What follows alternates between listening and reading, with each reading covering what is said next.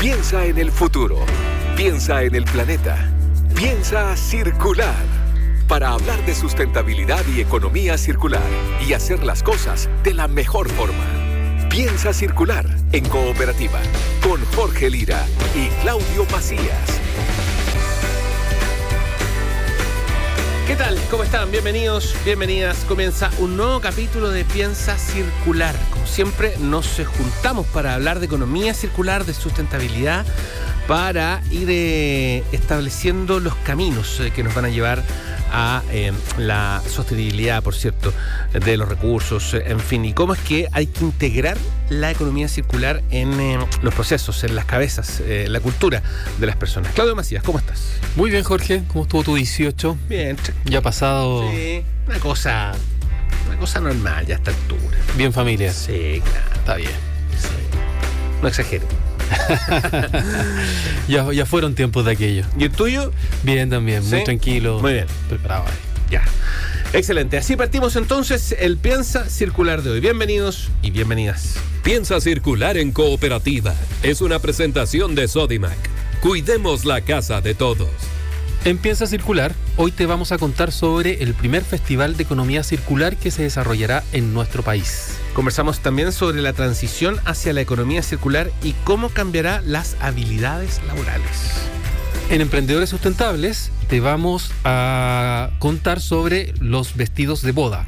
Conversaremos con una emprendedora que se dedica a reutilizar vestidos con historia, se llama su emprendimiento. También nuestra sección habitual, Huerta, Ideas de Patio, con Fernando González del vivero La One en Calera de Tango. Vamos a hablar sobre qué podemos plantar durante septiembre. Y en nuestra sección Consejo Circular te vamos a enseñar cómo aprovechar el pan añejo para que no lo botes por ninguna manera. Ah, mira, esa me gustó. Yo que soy panero, me gustó. Consejo ideal para después de unas fiestas como estas. Hablando de sustentabilidad y economía. Piensa circular en cooperativa. La transición hacia una economía circular ya comenzó y durante los próximos años se verán cambios en el comportamiento de la sociedad, como por ejemplo en las habilidades laborales. Según un estudio, solo el 60% de lo que sabemos hoy nos seguirá sirviendo para el desempeño de nuestras funciones laborales en el 2027. Sobre los desafíos de la industria, vamos a conversar con Elena Wipfla.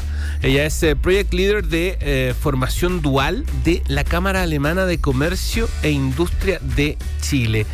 Elena, ¿cómo estás? Eh, bienvenida. Muchas gracias por acompañarnos aquí en Piensa Circular. Hola, buenas tardes, ¿cómo están? ¿Todo bien aquí? Gracias por invitarme. Hola Elena, bienvenida a Piensa Circular. Mira, primero que todo, cuéntanos, eh, antes de entrar en materia de cuáles son los desafíos de la industria en materia de sustentabilidad y economía circular, tú lideras el área de formación dual de la Cámara. Cuéntanos qué es la formación du- dual y por qué la Cámara Chileno-Alemana de Comercio e Industria está involucrada en esta área. Sí, perfecto. Mira, la formación dual es un modelo formativo que combina la formación teórica en una sala de clase con la formación práctica en el lugar de trabajo. Significa que los chicos, los jóvenes que se forman bajo el modelo dual tienen la ventaja de formarse ah, en una sala de clase, en un centro de formación técnica, en un liceo técnico profesional, como lo conocemos comúnmente, y adicionalmente conocen el día a día de una empresa en cualquier industria. Y eso es algo bien importante porque logran una experiencia mucho más práctica que les ayuda después a tener una empleabilidad mucho más grande. Por el otro lado, las empresas que participan tienen la ventaja de, formar parte de la formación de sus futuros trabajadores. ¿Y por qué la Cámara Chileno-Alemana um, se dedica también a esa temática, la formación dual? Eso tiene que ver con el trasfondo de las cámaras um, de industria de, de, Alemania. Nuestra casa matriz está en Alemania y hay muchísimas cámaras en Alemania um, donde justo las cámaras juegan un rol importante en la formación dual. Son ese asesor, ese coordinador entre esos dos mundos de la educación y de la industria. Significa que las cámaras alemanas uh, en Alemania forman como um, ese vínculo um, que, que, crea los beneficios de la formación dual, siendo el asesor de las empresas formadoras y de las escuelas técnicas que ofrecen el modelo formativo de la formación dual. Y en consecuencia, como sea una, una cámara alemana, también en Chile buscamos um, apoyar a empresas y a la industria y obviamente también a las um, instituciones de la educación en ese camino hacia una formación mucho más aplicada. Oye, Elena, ya, ¿y cuál es el principal desafío hoy en Chile en materia de formación dual y economía circular? Sí, mira, como sociedad nos encontramos en esa transición hacia una economía circular, dejando un poco atrás lo que conocemos, la economía que está más basada en procesos lineales, y buscamos un enfoque más donde minimizamos la pérdida de recursos, maximizamos la reutilización y la reciclaje de materiales y lo que en la definición actual se busca en la economía circular es tener una solución mucho más amplia, considerar como aparte de la eficiencia energética, también esa, esa transición en, en la formación, en la equidad social, en el bienestar humano. Y la formación dual, ese modelo que les expliqué antes, busca justo ese vínculo entre la industria y el desarrollo de los talentos, el desarrollo de los jóvenes de un país. vemos como Cámara Alemana que ese modelo formativo puede desempeñar un, un, papel importante en abordar esos desafíos de la industria. Eso también confirma el Consejo Europeo y les voy a dar un par de ejemplos quizás un poco más concretos para que se entiende cómo podemos vincular la formación dual con el modelo de la economía circular. ¿Les parece? Sí, por favor. Veamos concretamente. Quizás considerando la falta de conocimiento y conciencia, la formación dual puede proporcionar a los trabajadores y los futuros profesionales una base mucho más sólida en esos conceptos, promoviendo de un lado la mayoría ah, o la mayor conciencia, el conocimiento de la industria, pero también pensando en en la adoptación de, nuevas tecnologías y prácticas de, gestión de recursos y residuos. Por favor, ah, por ejemplo, la formación dual puede, por su enfoque mucho más práctico, facilitar a los trabajadores las habilidades técnicas necesarias y actualizadas, porque se adquieren en la misma operación, en la mantención de los equipos y sistemas relacionados con la economía y la transición. Y esas muchas veces se adquieren en la industria y no en una sala de clase, en, las clases mucho más teóricas. Por otro lado, como los desafíos de la integración de la sostenibilidad en la cadena de suministro, que significa que tenemos que repensar y rediseñar la cadena de suministro, la formación dual también aquí puede ayudar a los futuros profesionales a comprender mejor de cómo podemos integrar prácticas sostenibles en todas esas etapas de la cadena del valor y cómo podemos promocionar prácticas de consumo más sostenibles en la sociedad también. Y quizás como último ejemplo, voy a mencionar mucho más, pero también pensando en, en, el cambio necesario en la cultura empresarial, esa transición que estamos viviendo también implica un cambio cultural dentro de las organizaciones y muchas veces ese fomento de la innovación, la digitalización y la colaboración se logra a través de los jóvenes, de, pensamiento crítico, de resolución de problemas, también así como habilidades de comunicación y trabajo en equipo. Entonces vemos que si lo aportamos en una formación donde incorporamos los jóvenes desde una primera etapa dentro de la industria, podemos apoyar esas o esos desafíos y implementar prácticas sostenibles desde un inicio. Perfecto. Elena, ¿y ¿Hay algunas carreras eh, en especial que estén ustedes promoviendo eh, relacionadas con los temas de sustentabilidad o con temas de economía circular? ¿O más bien son algunas carreras tradicionales que ustedes ya vienen trabajando por años y le insertan estos conceptos dentro de, la formación o de la malla curricular o de, la, de los ramos que van tomando los chicos?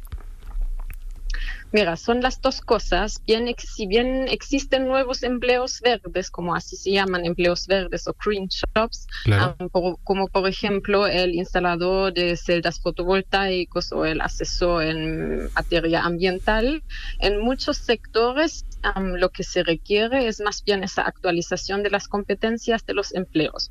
De empleos que ya existen y que necesitan una introducción de nuevas tecnologías, de nuevos procesos, de la conciencia mucho más sostenibles. Y eso, por ejemplo, un ejemplo muy común es el mecánico automotriz, que hoy en día, bueno, no va a haber solamente motores de diésel, sino también las nuevas formas de, electromovilidad, podemos pensar en los eléctricos que allá mismo están involucrados en todos esos procesos, significa que nosotros hablamos de un lado de esos nuevos empleos verdes que son necesarios porque hay nuevos mercados, hay nuevas tecnologías, pero por el otro lado, programas que hacen como un upskilling o un reskilling significa que que buscan como reverdecer empleos ya existentes son cada vez más importantes. En la introducción ustedes mencionaron que quizás el 40% de las habilidades básicas vamos a, van a cambiar, que solamente un poco más que la mitad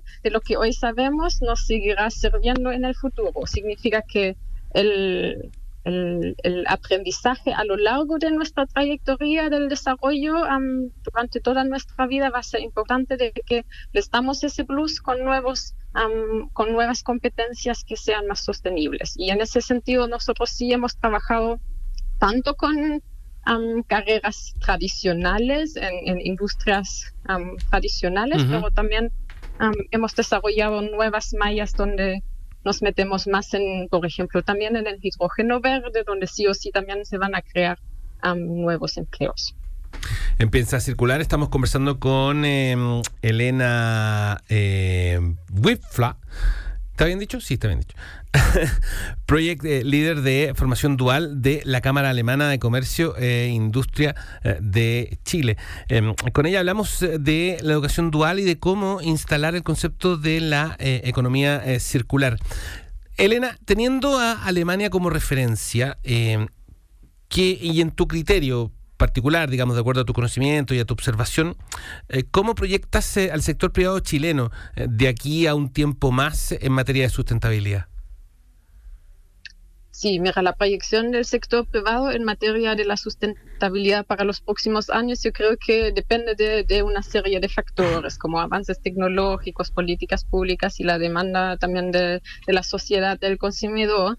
Pero como experiencia como Cámara Alemana, considerando siempre que nosotros buscamos uh, unir lo mejor de, la, de los dos mundos, la recomendación que vemos esencial es que tenemos que considerar esa oferta de personas que tienen esos conocimientos y capacidades en materias ecológicas necesarias y para afrontar todos esos desafíos y allá el sector privado juega un rol fundamental. O sea, tanto el sector privado tiene que cambiar y modificar la forma de cómo produce, pero también ese cambio en el ámbito, ámbito laboral, donde es necesario que las empresas inician programas de de reskilling o upskilling, donde ofrecen capacitaciones para subir esas brechas en antiguas o donde antiguas habilidades han, han, sido obsoletas. Entonces, es relevante que el, sector privado juega un, un, rol importante en, ese, en esa transición y como mencioné en las respuestas anteriores, para nosotros siempre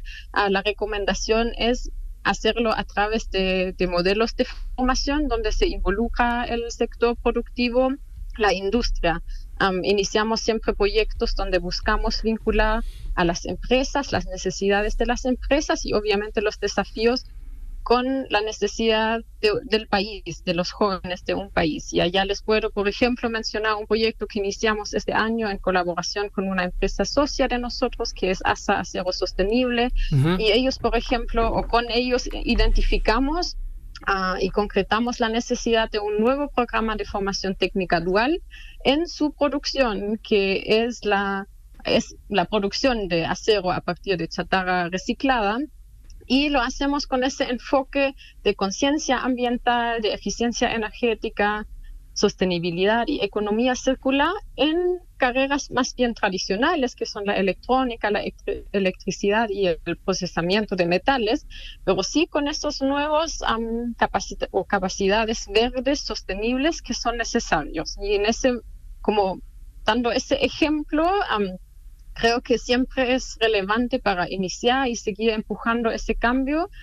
necesitamos a un sector privado que, que, piensa en el desarrollo de los jóvenes y en conjunto se puede como armar un, un mercado que, que, ofrece una formación actualizada e inclusiva y contar con ese enfoque práctico. ¿Y, ¿Y el sector público qué rol juega acá dentro de, esta, de este esquema, de este modelo de formación? Siempre es relevante también el sector público porque da como el marco legal, da como esas reglas, esos requisitos en cuales uno se puede mover y obviamente también en la parte de sustentabilidad, él muchas veces define en sus políticas públicas cuál es como la exigencia hacia el, el mercado ah, de la industria, el sector privado.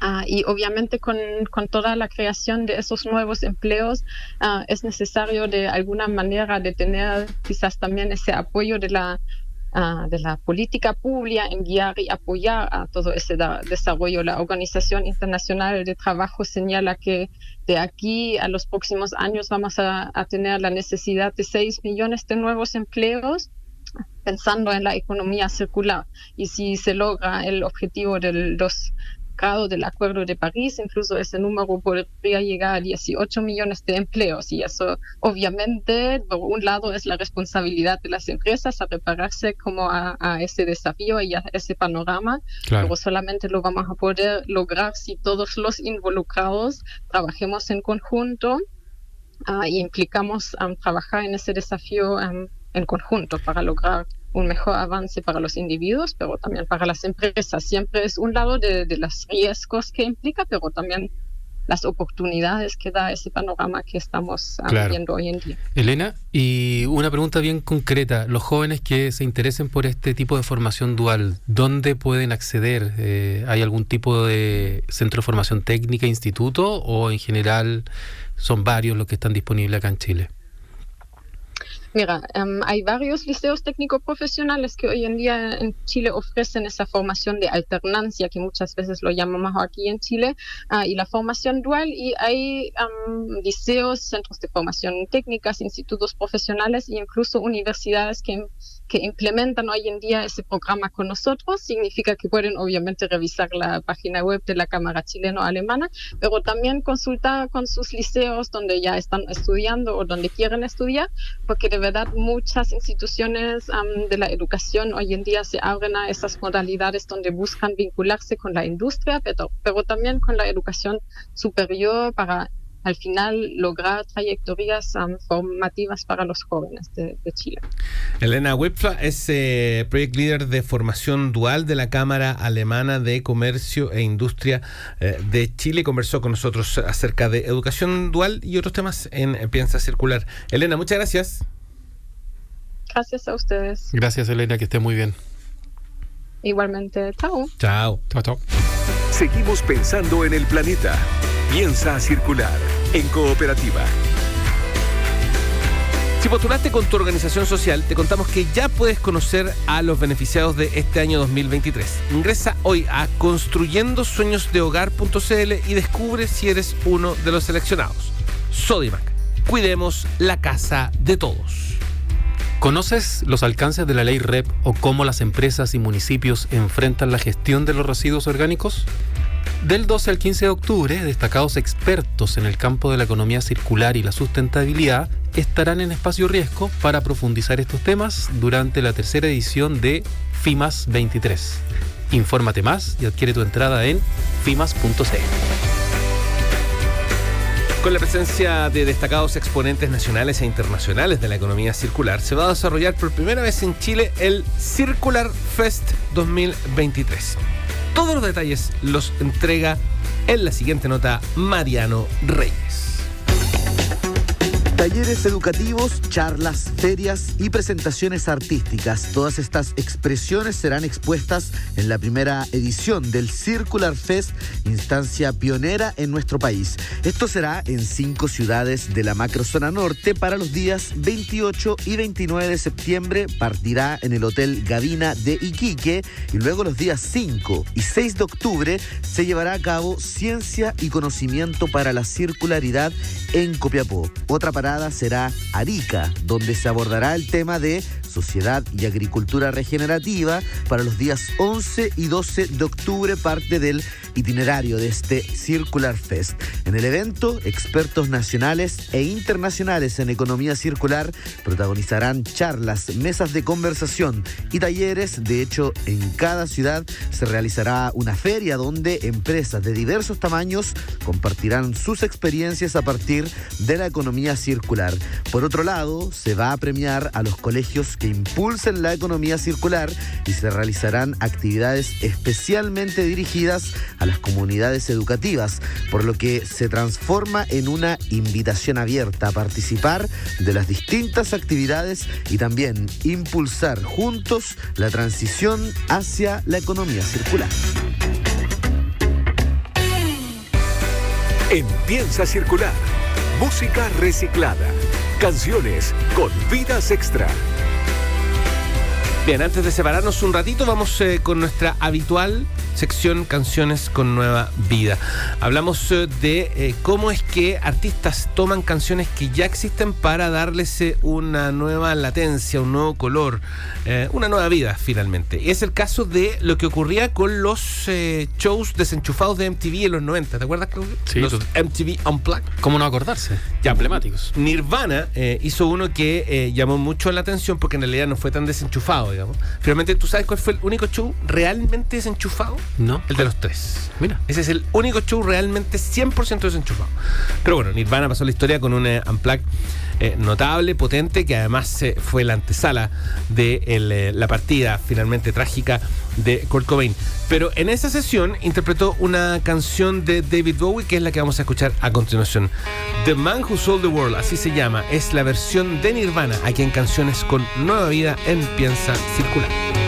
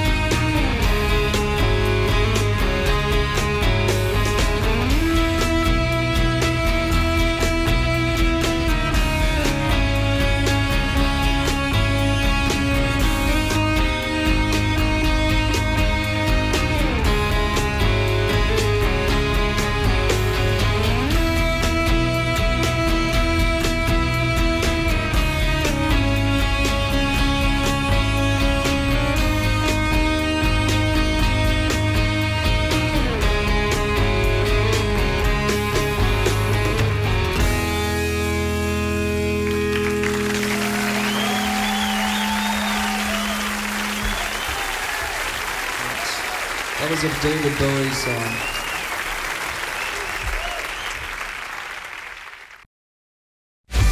De economía circular, sustentabilidad y nuevas prácticas. Piensa circular en cooperativa. Si postulaste con tu organización social, te contamos que ya puedes conocer a los beneficiados de este año 2023. Ingresa hoy a construyendosueñosdehogar.cl y descubre si eres uno de los seleccionados. Sodimac, cuidemos la casa de todos. En Piensa circular, la experiencia se comparte. Hora de emprendedores sustentables. ¿Qué hacer con el vestido de novia luego de los matrimonios? Eso se preguntaron dos amigas hace unos años. Y es así como nació nuestro siguiente emprendimiento, Vestidos con Historia. Pretende que muchas novias puedan encontrar en un vestido ya utilizado el amor, la energía y la historia que le trasciende. Conoceremos más detalles de este emprendimiento con Mire Arenas, fundadora de Vestidos con Historia. Bienvenida Mire, ¿cómo estás? Hola, hola, bien y ustedes. Muy bien. Oye, eh, bueno. a ver, cuéntame la historia de esto, eh, de este emprendimiento. Eh, eh, a, quién le pasó, digamos? ¿De dónde nace esta eh, historia que finalmente, esta idea que finalmente se convierte en un, en un emprendimiento? hoy? Mira, Vestidos con Historia es una tienda de vestidos de novia, pero vestidos que como su nombre dice ya tienen una historia previa. Todo esto comenzó cuando después de casarnos, eh, yo con mi marido y Connie, mi socia con su marido, nos juntamos un día, empezamos a hablar sobre los matrimonios y sale el tema del vestido de novia. Un vestido que nos costó caro, que luego de ser ocupado tres o cuatro horas, por ejemplo en mi caso, yo ocupé dos vestidos, después quedó guardado en el closet. Entonces ahí fue cuando dijimos, ¿sabes qué? Aquí algo está pasando, a los vestidos hay que darle una segunda vida. Y vamos a recolectar vestidos de amigas y así fue como empezamos todo este emprendimiento. ¿Hace cuánto? Hace, desde diciembre del año pasado, ahí empezamos. Perfecto. Y entonces, ¿cómo, cómo funciona? ¿Ustedes eh, reciben vestidos de donaciones o las novias que ya lo utilizaron se lo venden a ustedes? ¿Cómo, cómo es el modelo? Mira, yo te explico. No, eh, no son vestidos donados, nosotras trabajamos como en base a concesión. Te explico como los dos focos que tenemos. El foco uno es como la novia que ya se casó. Ella nos contacta a través de Instagram, ahí nuestro Instagram, paso el dato, eh, guion bajo vestidos con historia. Nos juntamos con ella online, revisamos el vestido y le ponemos un valor.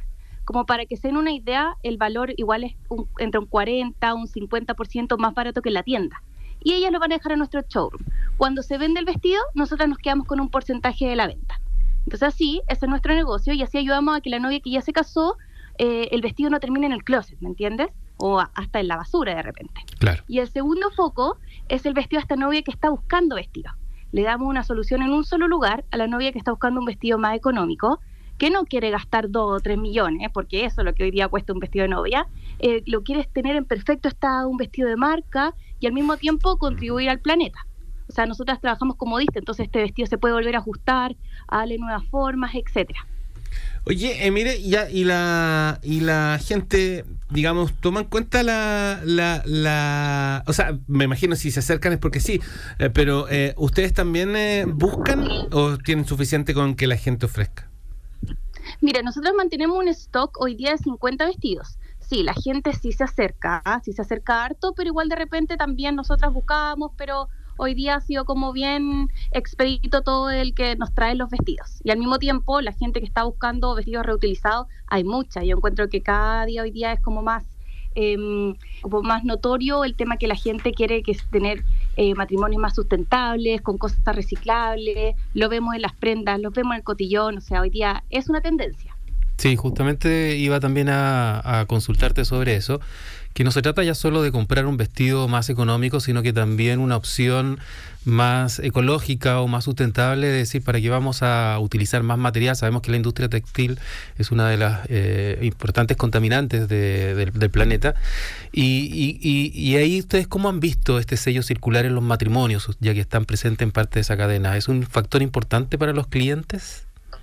Sí, es un factor, como te decía, encuentro que hoy día hay mucha más preocupación como por lo en el tema del matrimonio. Eh, hay una conciencia que se debe optimizar tanto los recursos y usar un vestido reciclado es parte de esto.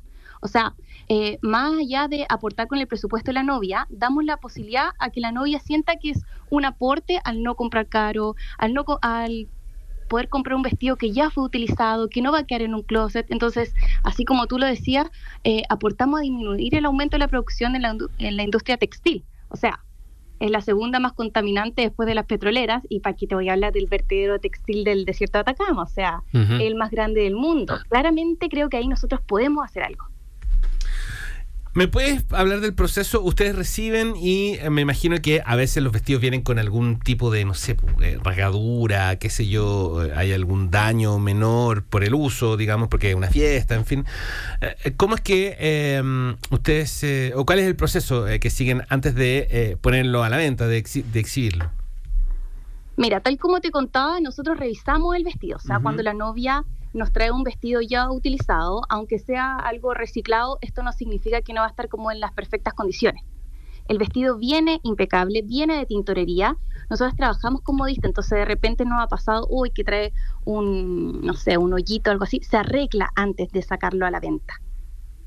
Ya, perfecto. Oye, entonces así tenemos, lo tenemos en perfecto estado. Dime una cosa, eh, diseñadores, modestos, ¿no se han acercado a reclamar? Estoy pensando en gente que... No, de hecho, no, de hecho, aunque no lo creas, hay muy buena, hay muy buena relación. Ah, bueno, porque ellos mismos nos dicen que no es el foco de su negocio. a ellas, de hecho, tenemos una amiga muy conocida, ella eh, dice, yo vendo el vestido nuevo, yo lo hago a tu medida. Si después lo quieren revender, no es mi negocio. De hecho, a ella van muchas novias a decir, oye, ¿lo puedo devolver o lo puedo vender más barato en tu tienda? Y ella, y ella nos contacta a nosotras. O sea, mm. no, no, son distintos negocios, son distintos clientes, entonces no hay problema. Claro, claro. Bueno, y, y, sobre el nombre de ustedes, Vestido con Historias, ¿tienes alguna historia eh, que le haya tocado, eh, alguna anécdota especial que le haya tocado en estos meses de que está funcionando el emprendimiento, el negocio? Sí, mira, historias muchas. Eh, hay vestidos que se, se, escogieron con seres queridos que hoy día ya no están, mucho por el tema de la pandemia, eso pasó bastante o vestidos que lo regalaron los familiares. Entonces, en cada vestido, aunque tú no lo creas, hay una emoción, hay una emoción por detrás, una emoción que se transmite siempre. O sea, poder entregarle el vestido a otra novia y poder decirle, este es el que me acompañó en mi mejor día, que me hizo brillar y quiero que haga lo mismo por ti, eso para nosotras no tiene precio.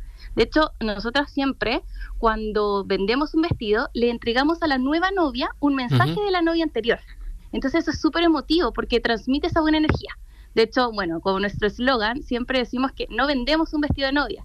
Nosotras contamos las historias y es esa la que te va a enamorar y te va a acompañar claramente, ¿sabes? Entonces, mucha, mucha emoción en este negocio. ¿Hay alguno que ya haya pasado por eh, un par ya de, usos y nuevamente esté en, el poder de usted? ¿Que esté como ya en su tercera vida o más? Mira, sí, ¿qué es lo que pasa? Que hay muchos vestidos que, por ejemplo, nos pasó con un vestido, un pronovia, que es una marca de España, que a la novia le costó 4.500 dólares. Uh. O sea, imagínate el precio eh, para ocuparlo. Y ese era, ella ocupó dos vestidos. O sea, lo ocupó solamente la ceremonia, dos horas. Ese vestido lo vendimos a una novia que hizo exactamente lo mismo, eligió dos, obviamente que lo vendimos barato, lo mandó luego a la tintorería y ahora lo volvimos a vender. O sea, esto lo de lo de eh, el poder como reciclar, reutilizar, se puede seguir haciendo siempre y cuando eh, el vestido siga estando como en perfecto estado. Claro. Es alargarle la, eh, vida por años. Sí, puede, está bueno, no, pero está bueno. O sea, finalmente él está, se está cumpliendo, se, cumple, digamos, el objetivo. El propósito. Sí. Mire, y. Mira, de hecho, sí. perdona. Cuéntanos, cuéntanos. Ah, ya, que si bien, por ejemplo, el vestido no se transforma en otra cosa, sorry para cerrar la idea, sí hemos sido capaces como de darle una nueva vida, ¿cachai? Como de aportar la vida útil a esta prenda, que eso también es súper bueno. Oye, ¿y han pensado, eh, pensando en, los temas de futuro, eh, incorporar trajes de novio? Sí, mira, planes a futuro hoy día claramente que es como seguir creciendo como marca. Hoy día yo siento que es un nicho el que busca reciclar y la idea es que este nicho cada vez sea más gente, que seamos todos. Entonces hoy día, como te decía, empezamos con un stock limitado de vestidos, la idea de ampliarnos tocados para hombres, hasta los zapatos. Los zapatos de novia son carísimos y lo ocupan solamente una vez, porque no te lo vuelves a poner. Entonces ahí donde nosotras como que tenemos estas como tres R's como relevantes, que es como reutilizar, reciclar y restaurar. Ese es como el concepto y visión que le damos a este negocio. Ya, me gustó. ¿Me repíteme en Instagram, por favor? Sí, guion bajo, vestidos con historia. Ahí para que todos nos sigan. Perfecto. Guión bajo, vestidos con historia. Oye, eh, ya, pues, eh, harto éxito entonces, mire con lo que venga. Eh, ojalá que más gente se desprenda de esto, porque es como un elemento que hasta hace poco era una cosa que uno podría pensar que era como un bonito recuerdo y todo, pero día en realidad, ¿para qué tenerlo haciendo Años. bulto? Sí, Claro, hoy día ha cambiado, ha cambiado la visión. claro. Oye, espérate, reciben de todo lo, de toda la época, ¿o no? Porque también la- las tendencias De van toda cambiando. la época. Las tendencias ¿no? van Hay cambiando. gustos, hay gustos para todos. Ya, hay bien. gustos para todos, así que Muy recibimos de todo. Porque hay algunos casos más antiguos, no sé. Y colores distintos, a pesar de que claro, claro. no, no todos son blancos. Está siempre. bueno. Beige. No, no, hoy día hay hasta distintos tipos de blanco, pero también Exacto. tenemos rosado, hay, hay gusto para todo y tenemos vestidos para todos. Así que ahí vayan a seguirnos, que van a encontrar su vestido con nosotras. Fantástico. Está súper buena idea, súper buena idea. Eh, mire, mire Arenas, que es fundadora de Vestidos con eh, Historia, guion bajo, Vestidos con Historia en Instagram, para que eh, revisen eh, también. Y si tienen a alguien, o si tienen ustedes mismos su vestido, bueno, van y se lo entregan eh, a ellas para que eh, le puedan dar una nueva eh, utilidad. Mire, muchas gracias. A ustedes, muchas gracias, que estén muy bien. Gracias, Chao. mire. Chao, chao. Chao. Porque lo circular parte por casa. Hora de conocer más ideas de huerta autosustentable. Como siempre, uno de los momentos más esperados eh, de Piensa Circular, Huerta Ideas de Patio, junto a Fernando González del Vivero La One en Calera de Tango, eh, que como siempre nos enseña, digamos, a eh, un montón de cosas que en realidad uno nunca se entera de lo importante que puede ser, que puede ser saber tantas cositas, sobre todo si uno vive, o sea, aunque uno viva en un departamento con un puro macetero, finalmente hay, digamos, eh, siempre es interesante saber cómo sostener eh, aquello. Fernando, ¿cómo estás? Bien, lo más bien. ¿Y ustedes cómo están? Muy bien. Hola, Fernando, ¿qué tal? Y así, Qué bueno, qué bueno. tal cual como dice Jorge, siempre es útil conocer este tipo de consejos, eh, tips, que no solo sirven para los huerteros, sino que también para todos los quienes eh, nos gustan los jardines, las plantas, aunque estemos en un departamento con un balcón de uno por uno. Así es, así es. sí. Teniendo, teniendo un espacio pequeño o un macetero, uno puede ya cultivar algo, una lechuguita o alguna cosa. Bueno, y todavía lo que vamos a conversar hoy día es sobre qué podemos plantar en septiembre, que venía nuestra conversación del programa pasado. Y tú nos prometiste que contarnos qué son los secretos, cuáles son los almácigos, plantas que se dan mejor en esta época. Mira, todo lo, todo lo de primavera-verano básicamente tiene que ver con muchas cosas que tienen fruto. O sea, yo todavía estoy a tiempo de sembrar tomates, por ejemplo, en cualquiera de sus variedades, los pimentones, eh, ají, que, que si bien el ají es una planta que da la vuelta al año, si yo la quiero sembrar, la puedo sembrar en esta fecha, no tengo ningún problema. Hay o- otras plantas que, los zapallos, por ejemplo, también, yo los podría sembrar ahora. No hay ningún problema. Eh, hay plantas que me acompañan durante todo el año, como las lechugas, como las acelgas, eh, espinacas, que también yo las podría hacer ahora teniendo siempre el cuidado de ponerlas en un lugar donde les pegue el solcito en la mañana. Un sol más liviano. No, no, no el sol de las 2 de la tarde que al final quema cualquier cosa. Entonces, todo lo que sea de hoja, por ejemplo, a lugares más sombríos. Y lo que les iba mencionando es un poco todo lo que puedo sembrar en esta fecha. Y una cosa importante siempre es que cuando yo coloque la semilla en la tierra, en el sustrato, o como yo lo quiera llamar, nunca la entierre más de tres veces su tamaño. ¿Qué significa eso? Que si yo la entierro mucho más, que es un error súper común, yo tengo el problema o me puede suceder que la planta empieza a germinar, pero no alcanza a emerger sobre la tierra. Ah, perfecto. Aborta antes de que suceda. Entonces es súper típico que uno la entierra harto, como para que guarde humedad, para que esté bien, y al final nunca sale. Claro. Se queda. y, se y queda- tener, tener- justamente, y tener sustratos que sean, que sean livianos. ¿Qué significa eso? Un compost que yo lo pueda mezclar de repente con, con perlita, con fibra de coco, con algún material que no, no haga que la, la tierra se apriete, para que así yo tenga una buena germinación, una buena, un buen desarrollo de raíces, sobre todo en su primera instancia.